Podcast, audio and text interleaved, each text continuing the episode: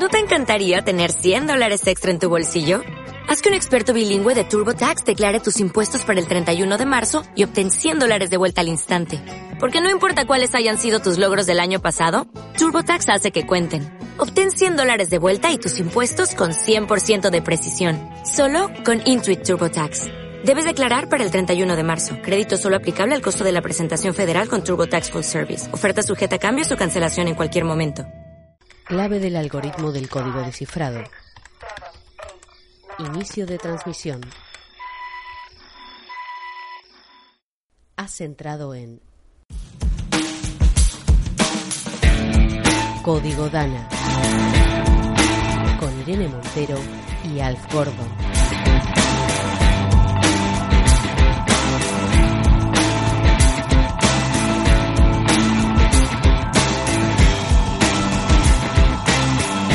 Código Dana.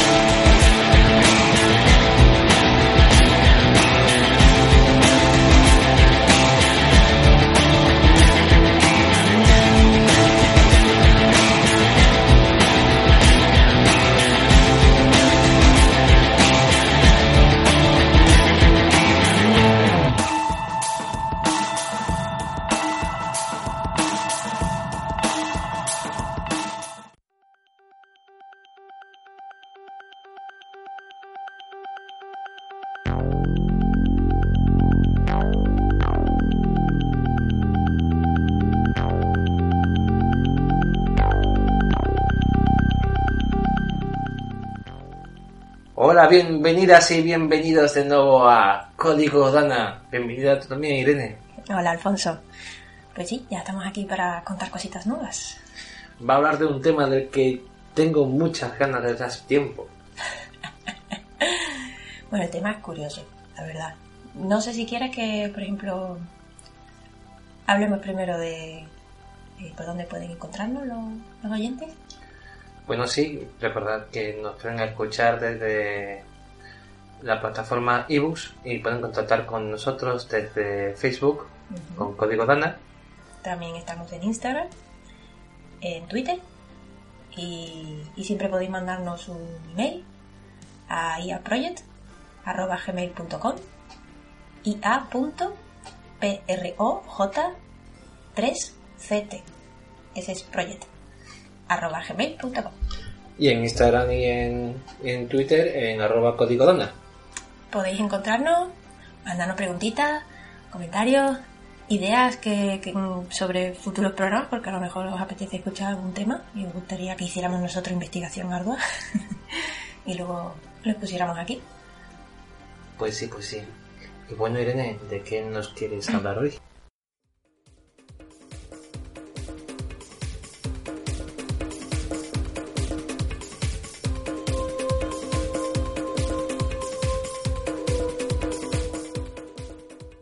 Pues mira, hoy vamos a hablar de un tema, pero antes de empezar del tema, un pequeño test rapidito. Por ejemplo, mm, ¿alguna vez has tomado zumos de la marca Biofrutas? Sí, bueno, antiguamente llamada biofrutas, sí. Sí, que ahora se llaman Bifrutas. Bifrutas. Los has tomado, ¿verdad? Sí. Bien. ¿Por algo en especial? ¿El sabor o...? ¿Te llamaba la atención algo del producto? Bueno, sin querer hacer marketing del producto, pues entre otras marcas, pues daba la sensación de que era más más sano, ¿no? Pues por lo de bio. Daba la sensación que era sano, ¿verdad?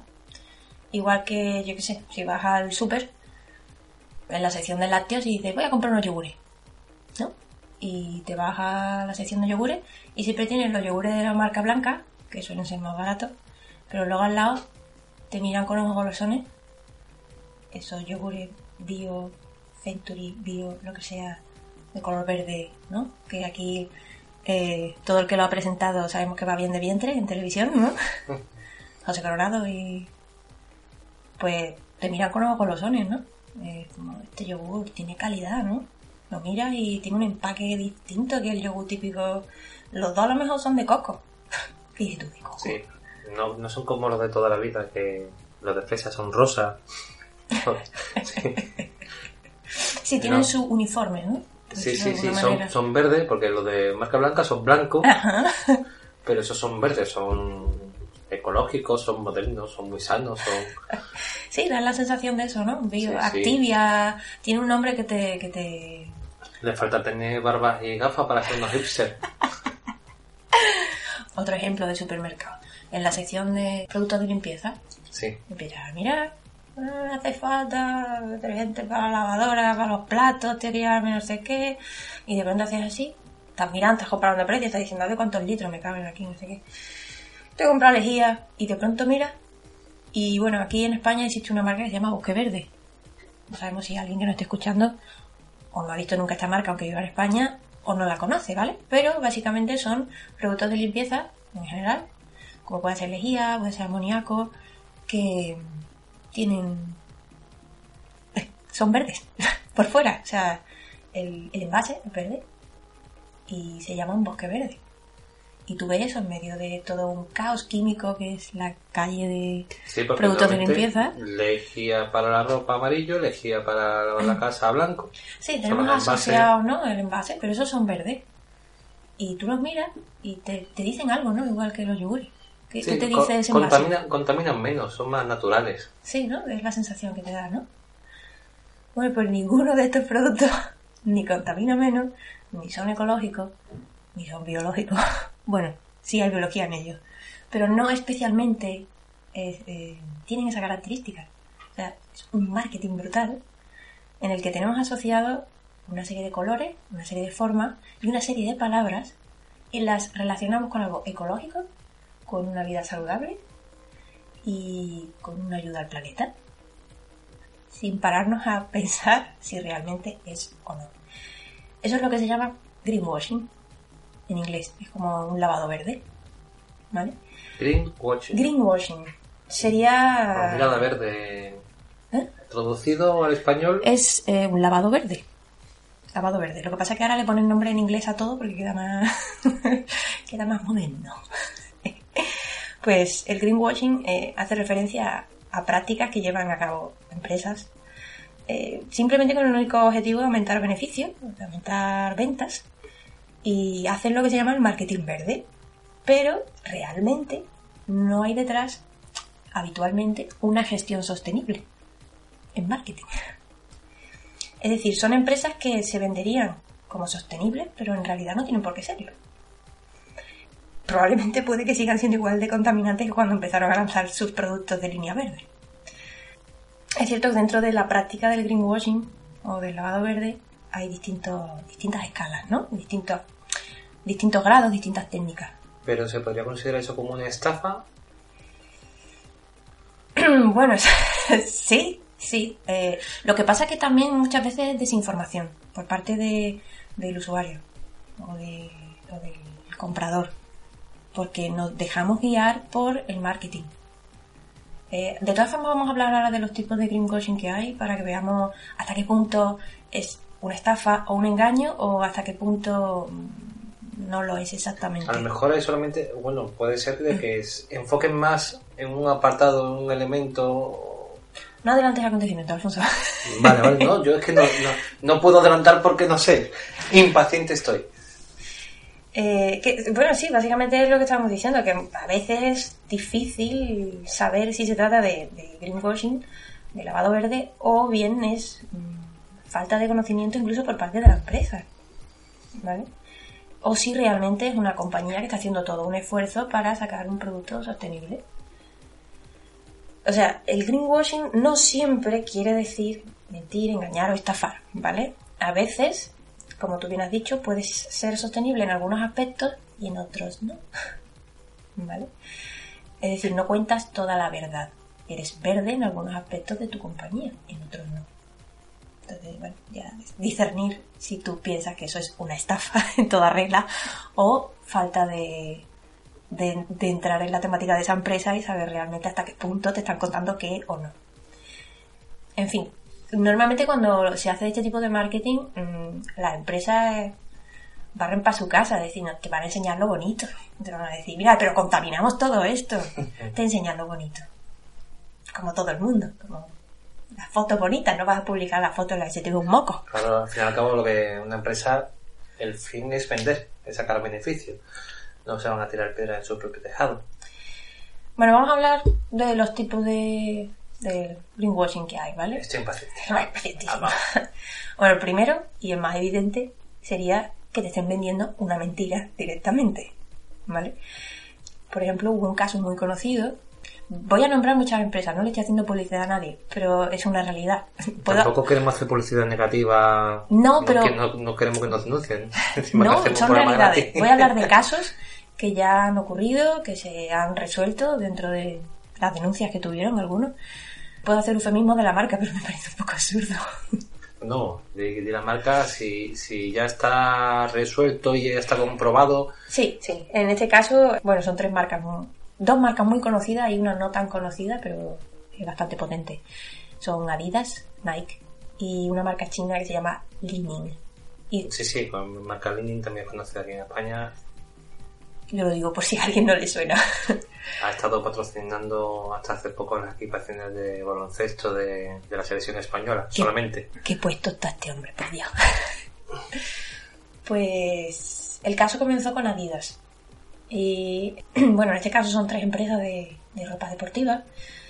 Y Adidas fue la primera en, en su sector, en todo el mundo, en el año 2011 declaró que tenía un compromiso en el que iba a eliminar todos los componentes tóxicos que utilizaba en sus prendas. ¿Vale? Llegó y se, se tiró el pegote. Estupendo, Y todo el mundo dijo, fantástico. "Marav- ah, maravilloso, ¿vale? Fuegos artificiales. Oh, yeah. Lo que pasa es que eh, los años siguientes, después de publicitar este compromiso, pues la empresa no, no cumplió. No fue hasta mediados del año 2014 y por parte de una campaña, en este caso de Greenpeace, una campaña bastante cañera y aplastante, que además la hizo coincidir con el Mundial de Fútbol para meterle más presión todavía a Adidas, que Adidas aceptó de cara al público que es cierto que estaba haciendo greenwashing y, y que iba a llevar a cabo finalmente lo que había anunciado en el 2011, que era producir ropas libres de reactivos tóxicos. A Nike le pasó igual y a Lenin también, ¿vale? Estábamos hablando de, entre otras cosas, eh, se les acusaba de usar sustancias químicas peligrosas en la elaboración de sus prendas, que ya no solo eran contaminantes de, en forma de vertidos a los ríos, sino que además contenían un compuesto que era el nonilfenol, que es un contaminante ambiental persistente, pero que además provoca trastornos hormonales. O sea, estamos hablando Sí, que no solamente afectaba a la, a la naturaleza, sino también a las personas que, Sí, que afectaba trabajaban, a sus propios trabajadores. ¿no? y a las personas que se ponían la ropa también. Incluso a las personas que se ponían la ropa. sí, en, en algunas prendas, si, si todavía contenían este producto, pues podía ser perjudicial a nivel hormonal, ¿vale? Claro, en este sentido, eh, según Greenpeace, pues ni Adidas, ni, ni Nike, ni, ni Li-Ning cumplían las promesas que habían firmado, ¿vale? Ocultaron procesos de producción donde la salubridad de sus prendas dejaba mucho que desear, ¿vale? Así que desde el punto de vista de respeto, eh, de respeto al medio ambiente y a la salud de las personas, pues no estaban cumpliendo lo que habían dicho. Entonces esto es un caso de greenwashing de te estoy mintiendo la cara. Hago una campaña enorme de que voy a liberar de tóxico mi producto, pero luego no lo hago. Después se me olvida. Sí, después se me olvida, tengo que hacerlo y así es. Entonces, No, te, no dije cuándo. no dije cuándo, solo dije que lo haría. Puse en conocimiento a- al público mi intención. Como esa expresión tan, tan rompedora, ¿no? Que hay en Andalucía que ahora luego, Ahora luego así. ahora luego lo hago. Es como, pero ¿eso cuándo es? ¿Es ahora o es luego? Pues más o menos hizo una hora luego.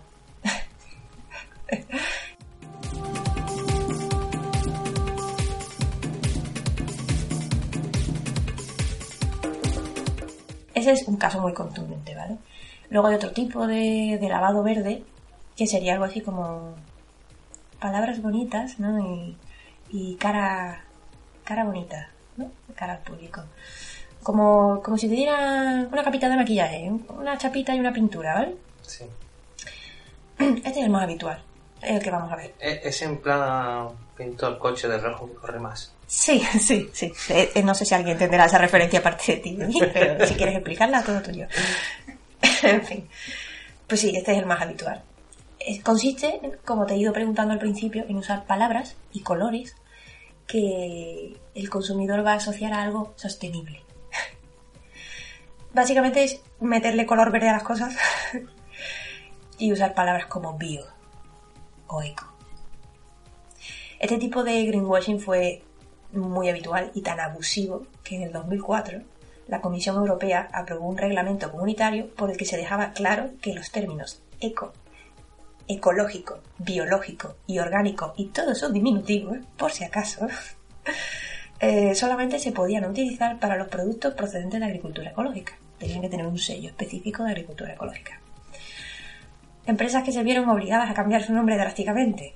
De una de ellas ya hemos hablado, que es Biofrutas. Biofrutas, que pasó de ser biofruta a ser bifrutas, porque dijo no. Danone, Pascual, Huber, Liviana, Solán, Don Simón, Biocentury. Biocentury, de hecho, tuvo que modificar el nombre de la marca, ahora se llama Bicentury. Sí, es cierto. Porque- Es que los de muchos de que empezaron con bio algo, continuaron diciendo bi algo y ya está. Sí, ya está, le retaba más fácil que, que- que inventar un nombre nuevo, la verdad. Después de aquello, el- ese tipo de greenwashing hoy día es más sutil, ¿vale? Pero Sí, es que llegó un momento que, que lo único que faltaba es que viéramos un paquete de tabaco, ¿sabes? Eco. O bitabaco, biotabaco. Mm, hablaremos de eso también, ¿vale? Ah, vale. Porque Me eso, he adelantado. eso bien. existe. Un ejemplo mm, brutal de este tipo de greenwashing es del que hemos hablado, la marca El Bosque Verde. El envase de plástico de estos productos de color verde y ni es ecológico ni es menos dañino que cualquier otro producto de limpieza. Sí, además cuando giras... Huele a pino, eso sí. Cuando le das la vuelta, el etiquetado Sí, son tóxico. tóxicos. Eh, es que no. El producto en sí no es menos contaminante. Habría que ver si la empresa, dentro de como empresa, en su cadena de producción, tiene algún tipo de gestión ambiental incorporada para hacer más sostenible una serie de procesos. Pero claro, eso es ya investigación dentro de lo que es la empresa. El producto como tal final, el que tú consumes como consumidor, sigue siendo igual de tóxico que otra lejía. No hay diferencia. No, no te venden nada más que un bote verde y un, pino. Bueno, eso. Bueno, ahí, Dios, este caso es, fue brutal. Otro caso clásico, pero distinto al que hemos visto de, de Bosque Verde, es el de las toallitas húmedas. Toallitas húmedas, toallitas de estas que usa la gente para enluquecer, para limpiarse el colete. Las que usamos con los bebés. Las que la gente usa ya para de todo, limpiarse las manos. Pues algunas de estas toallitas se publicitan como biotoallitas Bio, o oye, toallitas ecológicas, porque supuestamente están fabricadas con materiales procedentes de agricultura ecológica. Eso es posible, ¿vale? Tienen su sello y el papel de- que usan para las toallitas de agricultura ecológica. Hasta ahí. Son bien. biodegradables, a lo mejor pues se puede entender. El problema es que confunden al consumidor porque la gente piensa que son desechables, que son, como tú bien has dicho, degradables. O biodegradables, o como digo yo, biodesagradables. ¿Vale? ¿Qué pasa? Que es que no se pueden desechar por el, por el váter. ¿Vale? Lo que está provocando grandes problemas de gestión en las depuradoras. O sea que no se puede echar las toallitas No, no se pueden echar por el, por el váter. Sí, a lo mejor estoy descubriendo todo el mundo, un montón de gente, pero, o sea, puedes echarla, se la va a tragar el váter, pero eso cuando llega a la depuradora, y vamos a hablar ahora de un caso, mm, porque en España ya ha habido dos casos, uno ocurrió en el País Vasco y otro ocurrió en Valencia, de que estas toallitas provocaron un atasco de un kilómetro de longitud y de más de mil toneladas de peso. O sea, el año pasado, en el 2017, hubo un tapón enorme en Valencia, en una de las centros de estos de depuración de agua residual. Y tuvieron que parar el centro porque ya te digo, mil toneladas de peso y un kilómetro de longitud. Por favor. Es más, hay un estudio que estima eh, que en Nueva York se han gastado 18 millones de dólares, más 16 millones y medio de euros, más o menos, en los últimos 5 años en reparar estragos de este tipo. O sea, plantas depuradoras atascadas por Estamos toallitas. hablando de ciudades que tienen un sobregasto Sí. en mantenimiento Para de- quitar las en tapones. depuradora. de, de toallitas. Sí, porque en Europa hay asociaciones, que empresas de abastecimiento y de saneamiento, que se llaman la E EUR-EAU, por si a alguien le interesa, y de en torno a 27 países, Y ellos sostienen que las toallitas generan un gasto de entre 500 y 1000 millones de euros cada año en Europa. O sea que de biodegradable, nada. Biodegradable, cero Son patatero. biodesagradables. Son biodesagradables. ¿Vale? Claro, es que es que muchos consumidores ven el prefijo bio y es que, claro, piensa que, nada, sin criterio, sin control. Y, y claro, el problema es que está- No, yo era el primero que yo pensaba de que las toallitas son... Sí, porque el papel higiénico, el papel higiénico sí, la celulosa del papel se deshace en el agua y cuando llega a la depuradora hay una serie de filtros previos y se va quitando el papel, lo que queda de la celulosa. Pero normalmente no queda mucho. Pero es que estas toallitas no se deshacen en el agua. Hacen tapones, verdaderos tapones. Bueno, bueno, eso, ya lo sabéis, no tiréis toallitas por el váter, ¿vale? Si usáis toallitas de ese tipo, tirarlas como un residuo más, una papelerita si tenéis en el baño, si no, no las uséis en el baño. Entre otras cosas, ya no solo porque os atasque, eh, atasquemos las depuradoras de nuestra zona, es que es posible que atasquemos hasta eh, las fosas de nuestro, de nuestro propio bloque de edificios. O sea que en Sevilla ha habido casos. Vaya, Que- pues que me he estado- me he estado- ¿sabes? Me he estado informando y en Sevilla ha habido unos cuantos casos de gente que, que se estaba dejando el ojete muy limpio, pero estaba ensuciando sus calles. Pero esto es para poner algún tipo de reclamación para que ponga... Bueno, a lo mejor lo pone En el, etiquetado. paquete, en el paquete, claro, es que en el paquete muchas ponen que no se puede, Claro, claro. no se pueden arrojar al, al VC. Pero claro, hay gente que no lee la parte de atrás. Mm, Hay algunas que a lo mejor no lo ponen directamente. Pero el hecho de que pongan que son eco, lo que sea, bio, no sé qué, pues ya hay gente que piensa que eso se deshace. Es como. En mala comparación, bueno.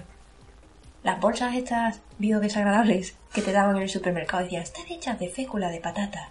Esto Sí, se sí. degrada mucho antes que una bolsa de plástico. Evidentemente se degrada mucho antes que una bolsa de plástico. Pero es absurdo. Porque estás aún generando un residuo.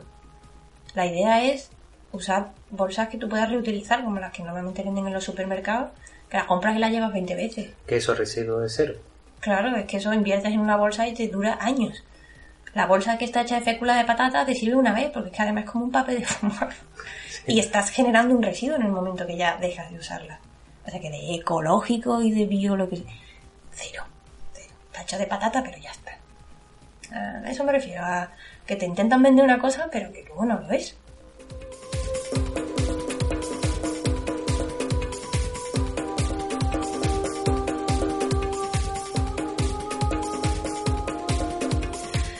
Otro tipo de greenwashing.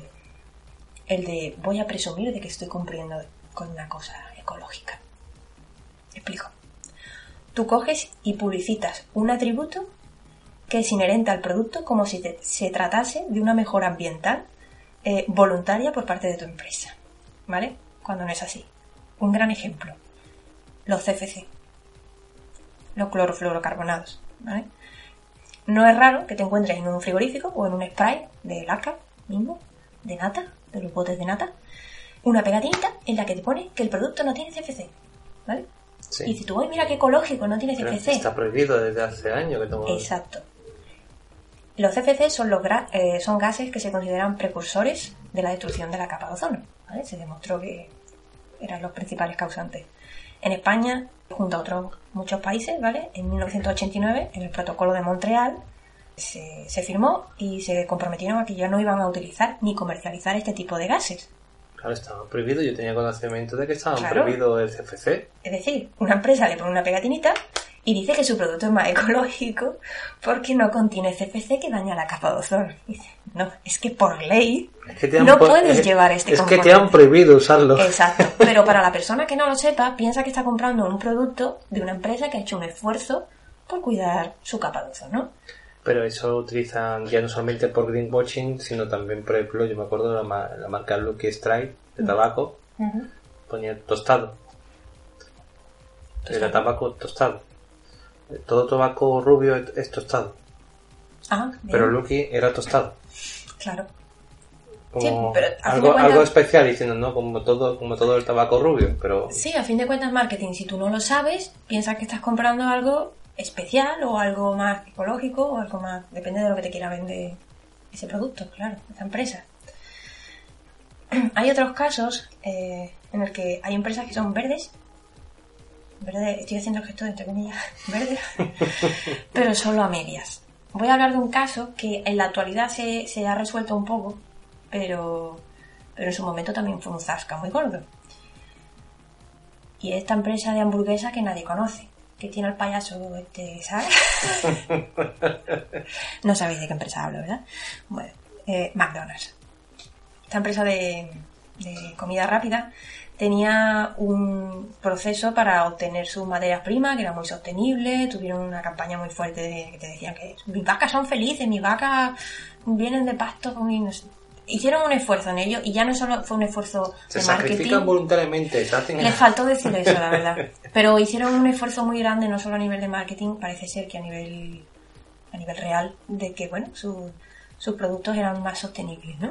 Pero, aunque esta parte de, de marketing verde era real en la comida, había otros aspectos de la empresa que hasta hace relativamente poco no eran reales. Por ejemplo, antes, no sé si lo recordáis, pero McDonald's no tenía el típico sitio para separar los envases. Para echar las latas, eh, hay otro que es de papel Sí, y otro que es de... Era un cubo.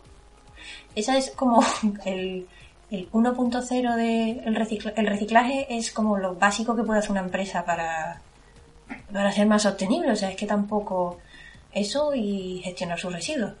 Bueno, pues hicieron un marketing brutal con respecto a su alimentación, pero lo básico pues como que no. Entonces era una empresa que tenía una cara verde y una cara no verde. Porque McDonald's genera muchísimos residuos.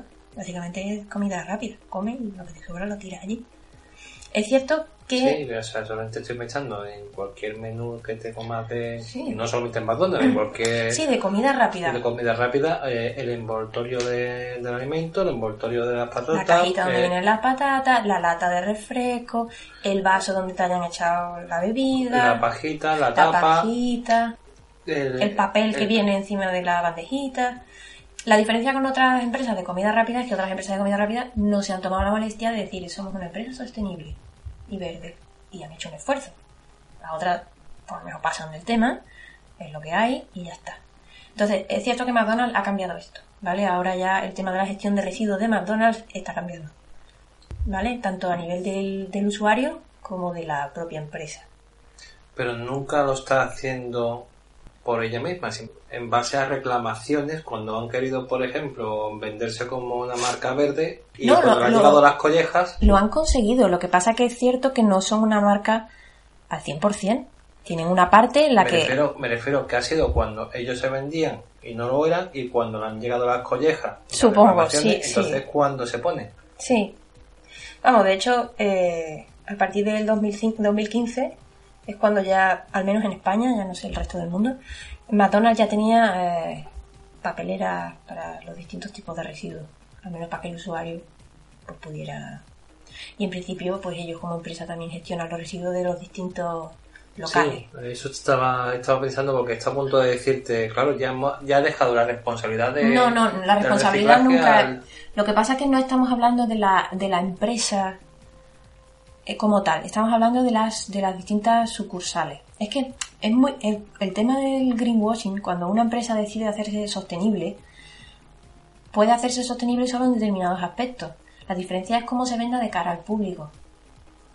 Que en este caso es cierto que, que de verdad había un trabajo detrás sobre alimentación y alimentación saludable y hacerse lo más sostenible posible, pero había otros aspectos que no los estaban tocando.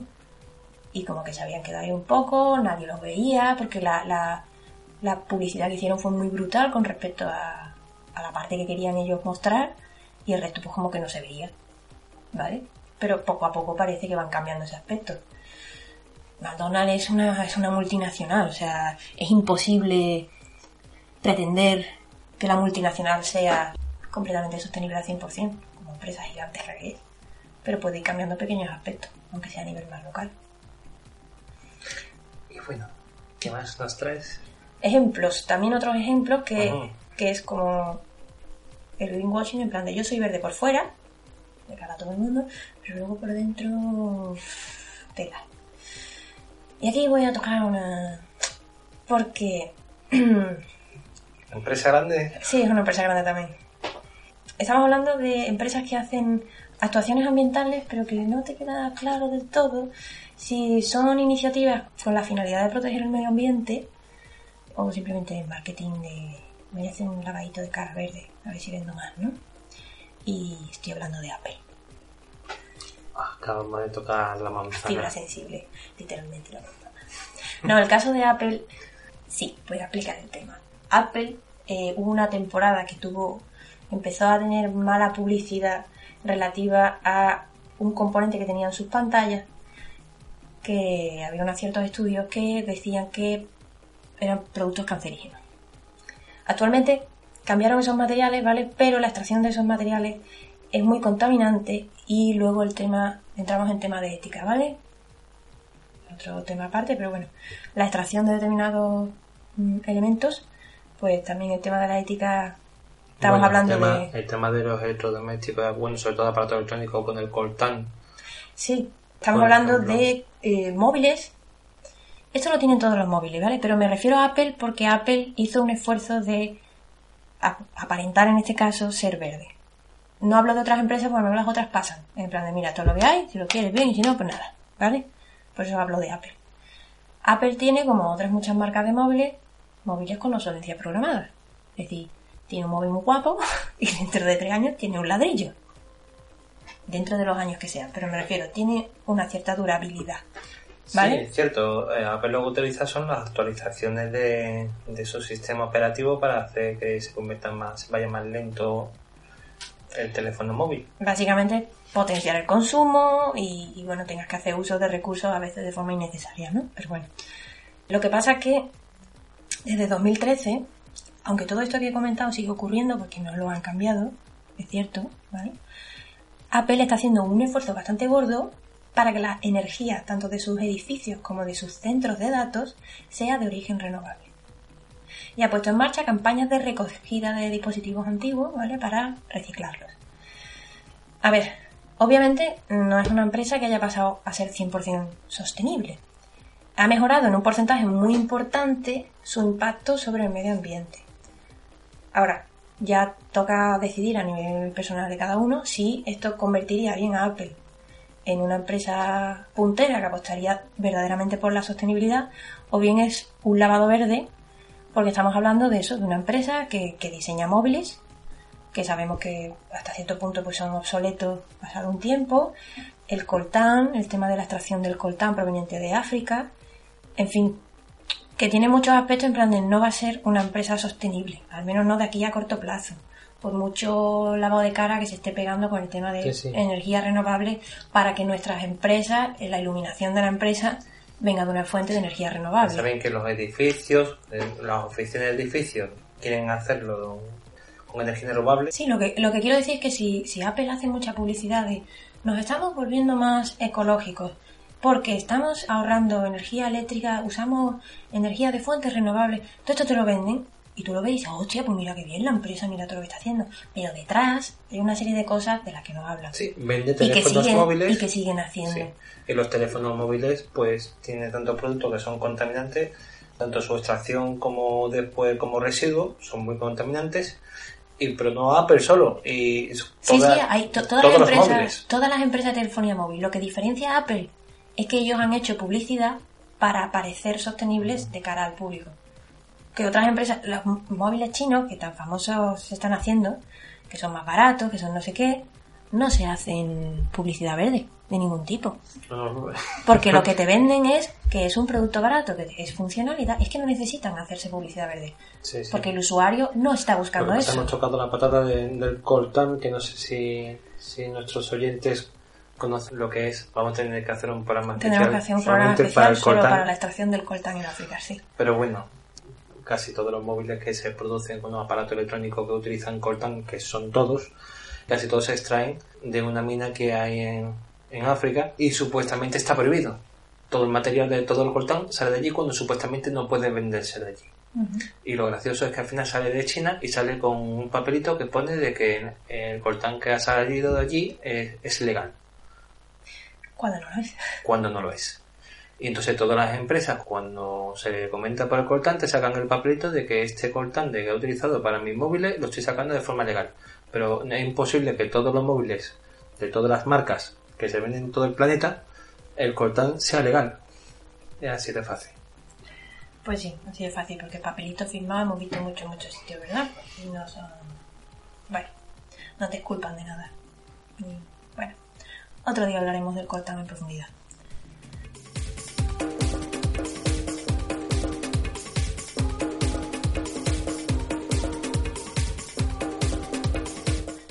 Hablemos del último caso de greenwashing que me gustaría comentar, que es básicamente titulado así muy, muy bien, sería Desvirtuando resultados.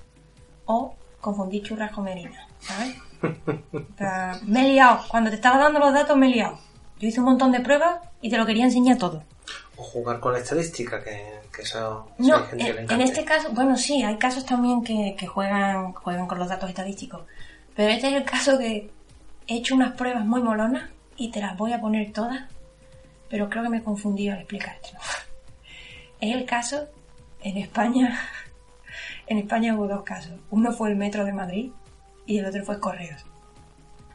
Solo voy a leer la cabecera de lo del Metro de Madrid, porque en verdad eh, el artículo es, es largo, es complejo de explicar, pero poquito por encima. Eh, el 8 de junio del 2015 publicaban el Metro de Madrid el uso de electricidad procedente de energías renovables reduce a la mitad el impacto medioambiental del metro. La huella de carbono calcula la, totalidad de gases de efecto invernadero, vaya vocecita, ¿no? emitidos a la atmósfera. Las emisiones del suburbano durante 2014 se cifran en 18,95 gramos de CO2, equivalente por viajero y kilómetro.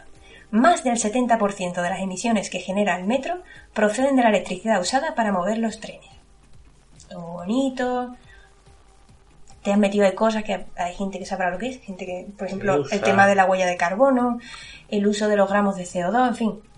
Así lo ves, lo lees tú por encima Sí. y dices, oh, pues mira, han hecho un esfuerzo. Mejor que en whisky. Claro. Sí, básicamente lo que intentaban explicarte brevemente es que habían reducido más de un 50% su huella de carbono, ¿vale? Que contabilizaba la totalidad de los gases de efecto invernadero. Esto es lo que ellos publicaron. Sí, suena muy bonito.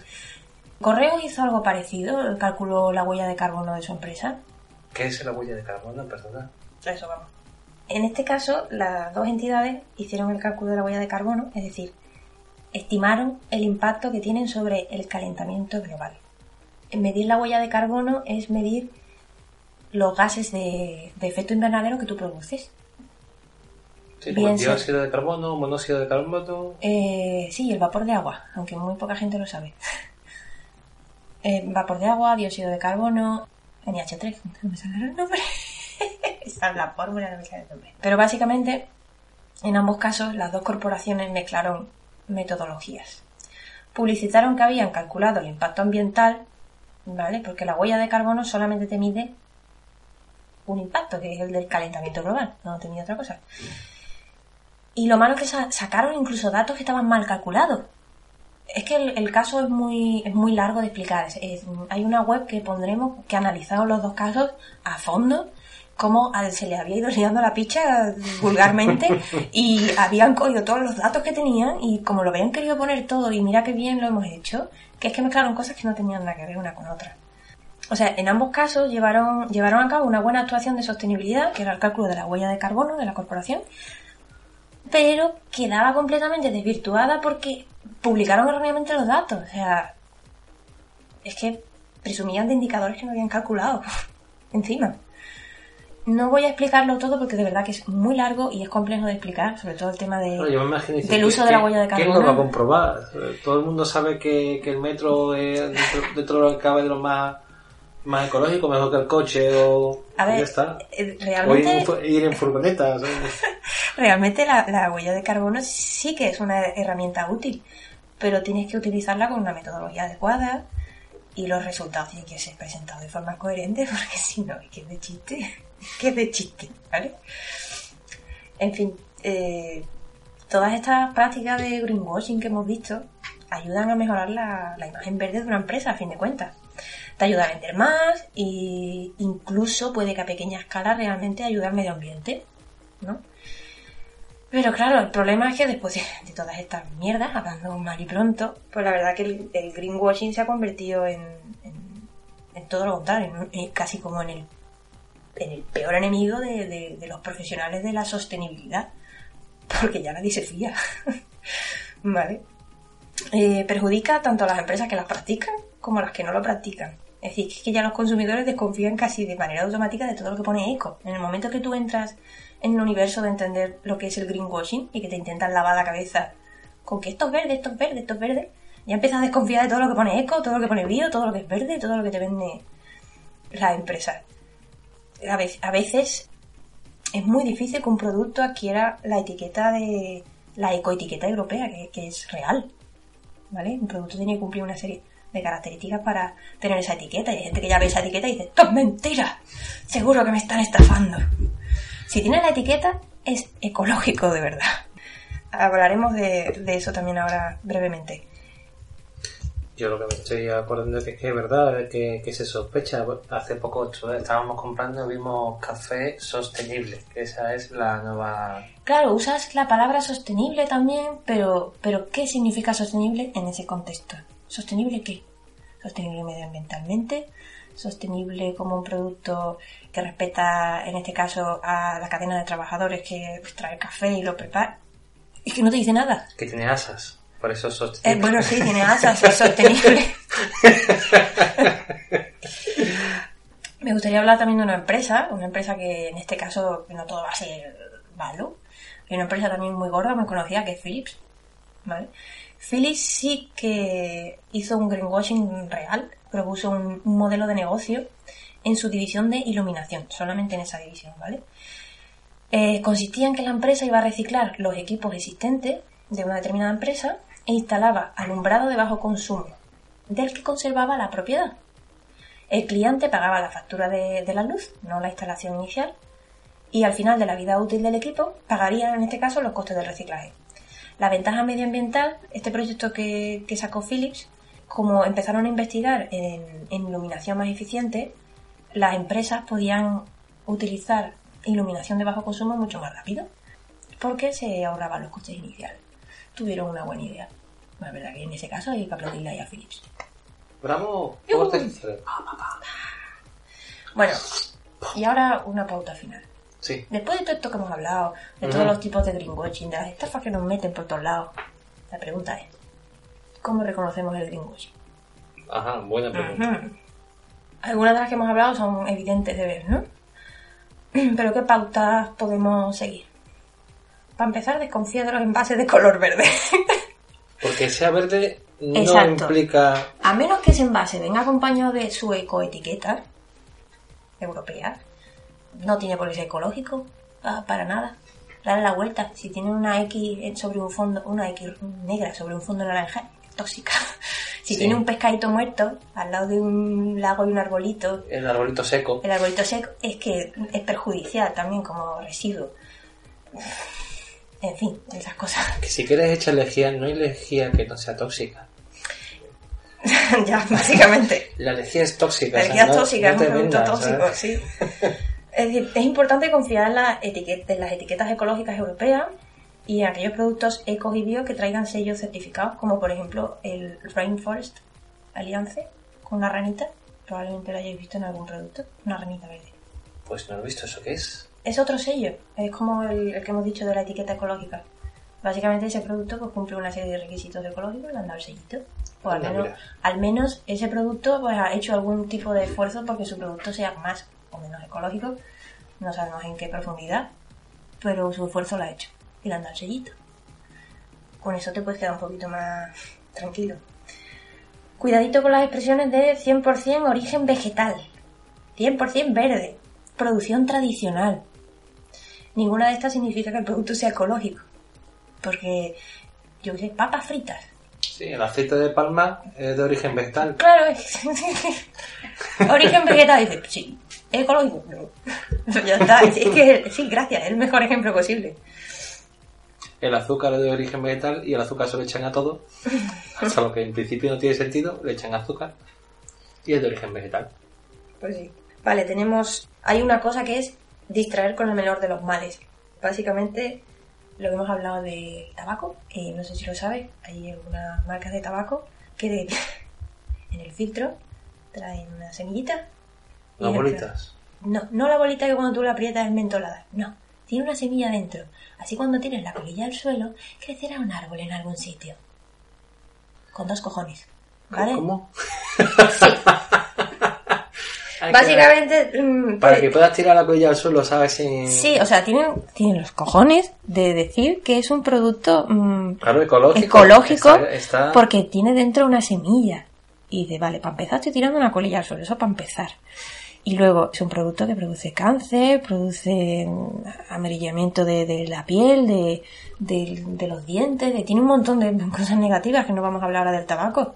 Y en plan de, para distraerte de toda esta mierda, le voy a poner una cosa verde encima y te digo, Me esto de trae una quitar 5 semilla. años de vida, pero Sí. ahí va otro arbolito. Sí, básicamente. O sea, eh, distraes al consumidor de, de- incluso de impactos ambientales mayores que pueda provocar el producto y le vendes una Pero cosita. además, si, si lo estás haciendo en la ciudad, en el asfalto no crece. Y si lo estás tirando en el campo, estás provocando un incendio. la colilla. es que no tiene sentido. No, no, no, no, no tiene sentido, pero existe. Eso en cosas España no, no, lo, había escuchado nunca. Eso no sé si en, ha sido en otro país. Yo lo he visto, no sé si se vende, es que como no he fumado nunca, la verdad es que no lo sé, pero, Pero, sé que existe. Esas cosas qué raras existen. Qué grande. Es importante recordar que aunque un producto sí sea ecológico, tenga su sello y todo, o que se haya producido teniendo en cuenta que sea sostenible, no quiere decir que toda la marca sea sostenible. Igual que Philips solamente se lo dedicó a una determinada división, la parte de iluminación, el resto de productos de Philips no tienen por qué ser sostenible. Nada, cero, ¿vale? Eso hay que tenerlo en cuenta. Y bueno, también es importante, no asumas tampoco que todo lo sostenible va a ser mentira y que solo es marketing, pero es importante ser consciente de ello e informarte realmente de lo que estás comprando. Porque las etiquetas engañan, los botes engañan y nos dejamos guiar mucho por colores, por palabras y por publicidad, a fin de cuentas. Y creo que los consumidores, aunque no lo crean, tienen mucho poder, porque muchas marcas han tenido que cambiar por la presión de los consumidores. Sí, lo has estado demostrando con, con lo que has estado explicando, tanto Amazonas como, Sí, tienen, como otras marcas, acaban que ha sido por la presión de los consumidores eh, o, o como ONG como Greenpeace, Mm. que han forzado, han obligado a marcas como Adidas, Nike, McDonald's. Sí, que den la cara. Sobre todo si intentan vender algo que no es. O sea, es posible que eso haga que empresas o, o compañías incluyan iniciativas sostenibles porque sus clientes, que son los que le dan de comer, exigen que tengan iniciativas sostenibles. Así que Pues creo que es importante. Pues muchísimas gracias, Irene.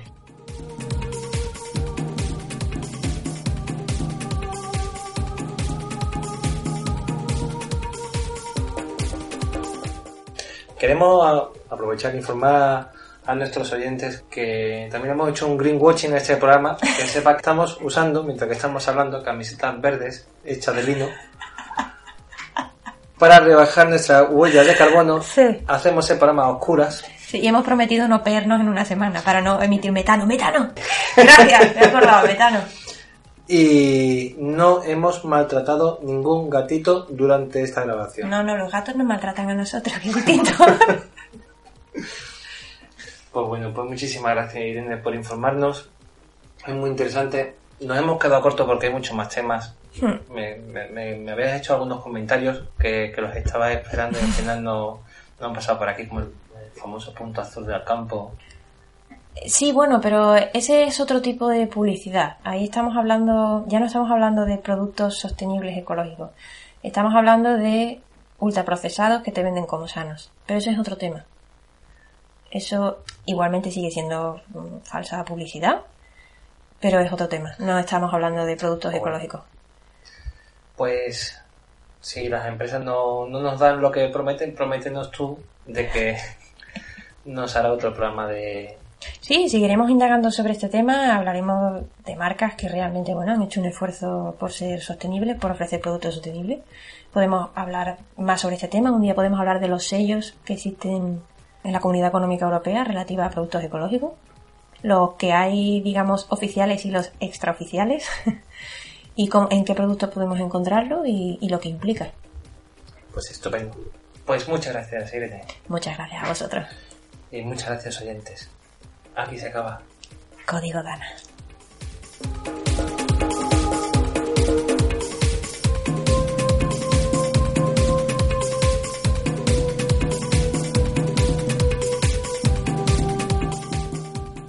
Esto ha sido Código Dana.